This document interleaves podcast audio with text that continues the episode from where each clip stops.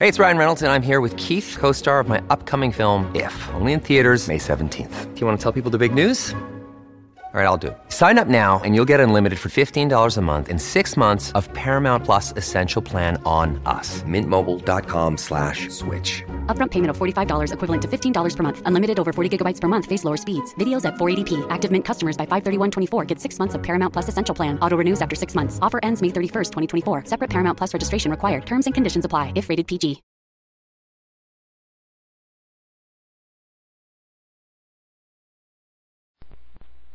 El día 22 de septiembre es fiesta nacional en Haití y por tal motivo el periodista T. Louis, redactor del diario Le Matin de Puerto Príncipe, decidió aceptar una invitación para pasar el día en una finca situada a cierta distancia de la capital haitiana.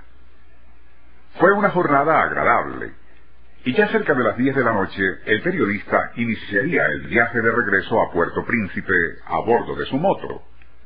A pesar de la espesa oscuridad y lo escabroso del camino, finalmente llegó a la vía principal, por lo que, acelerando su máquina, enfiló rumbo a Port-au-Prince. A los pocos minutos de marcha, el faro de la moto destacó a una figura femenina que caminaba al borde de la cuneta. Amilorando la marcha, y comprobando se trataba de una joven bastante atractiva, se detuvo a preguntarle a dónde se dirigía a tal hora y en semejante obscuridad, exponiéndose a que la asaltaran. A ello la muchacha respondió que no sentía temor alguno, pues vivía relativamente cerca, añadiendo que sí agradecería que Tiluid le diera una cola en su moto. El periodista, atraído por la febril expresión en los ojos de la joven, gustosamente aceptó llevarla y saboreando de antemano lo que imaginaba, sería un delicioso encuentro erótico al calor de aquella noche haitiana. Nuestro universo.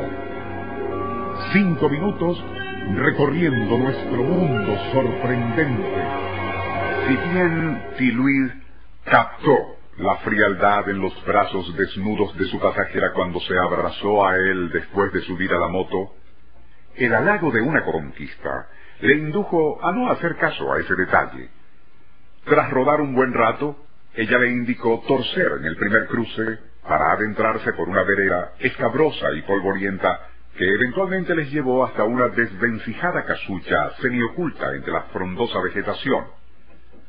Una vez que entraron, y a la mortecina luz de una vela que la muchacha encendió, y Luis pudo ver en el reducido espacio de una salita y por todo mobiliario solo un desvencijado jergón.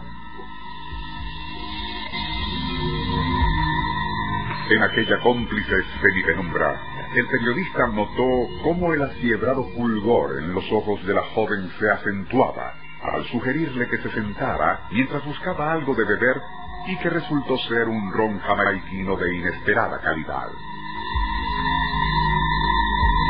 Un par de tragos después, Tiluis sintió como una extraña lasitud comenzaba a invadir su cerebro mientras las manos heladas de la extraña muchacha se posaron como invernales mariposas en distintos lugares de su cuerpo. Un placer enervante se unió al sopor que enturbiaba su mente para hacerle caer en profundo sueño.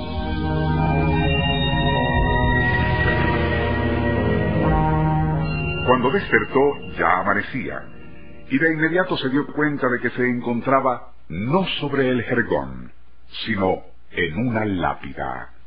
Al mirar a su alrededor, comprobó que pertenecía a un pequeño cementerio en la parte trasera de una ruinosa casita. Al día siguiente, regresaría al lugar acompañado de dos amigos, y al indagar en los alrededores, se enteraron de que la vivienda había pertenecido a una Hongan del ritual vudú, quien vivió allí con una hija. Ambas habían sido asesinadas por uno de los amantes de la joven durante un arrebato pasional. A partir de entonces, habitantes de la zona aseguraban que una materialización temporal de ambas difuntas se hacía visible cada noche a la misma hora e igual sitio, con el fin de atraer a personas jóvenes de ambos sexos. A estos, una vez drogados con brebajes que supuestamente contribuyen a separar del cuerpo físico a la esencia vital, ambas mujeres procedían a succionar dicha esencia a sus víctimas. Era así como la joven zombie, de ojos asiedrados, así como también su madre, lograban sostenerse temporalmente en el mundo de los vivos. Probablemente el relato anterior no sea más que una fantasía etílica de quien nos lo suministró. Si hoy lo hemos citado, se debe a la muy extraña coincidencia de que en lo que va de este mes, Rafael Silva ha recibido seis anécdotas muy similares, aunque ubicadas en otros sitios y distintos ámbitos geográficos.